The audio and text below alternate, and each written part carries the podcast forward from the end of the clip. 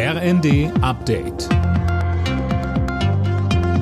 Stündlich neu. Auf den Punkt informiert. Ich bin Tom Husse. In der Debatte um die Energieversorgung hat sich das Bundesamt für die Sicherheit der nuklearen Entsorgung gegen eine Verlängerung der AKW-Laufzeiten ausgesprochen. Es gehe nicht nur um die Sicherheit der Atomkraftwerke, sondern auch um die Entsorgung des Atommülls, so Behördenchef König in der FAZ.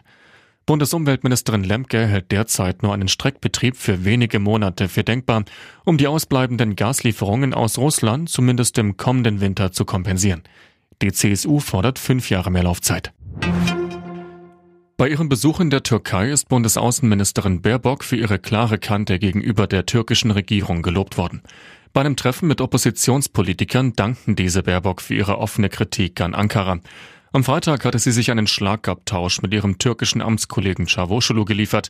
Dabei ging es beispielsweise um den Inselstreit zwischen der Türkei und Griechenland.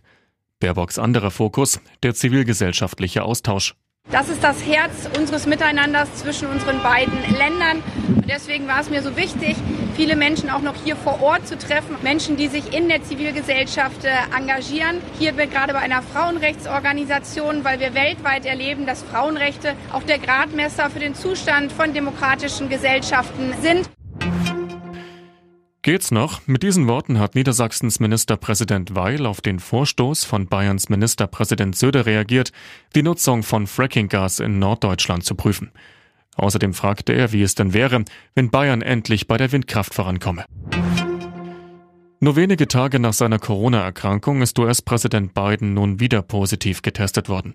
Laut seinem Arzt im Weißen Haus kann das passieren, wenn das Mittel Paxlovid verwendet wird. Biden hat demnach keine Symptome, ist aber wieder in Isolation. Der erste Titel der neuen Saison ist vergeben. Bayern München hat den Supercup gewonnen. Der Meister der vergangenen Spielzeit war mit 5 zu 3 bei Pokalgewinner RB Leipzig erfolgreich. Nächste Woche startet dann auch die Bundesliga. Alle Nachrichten auf rnd.de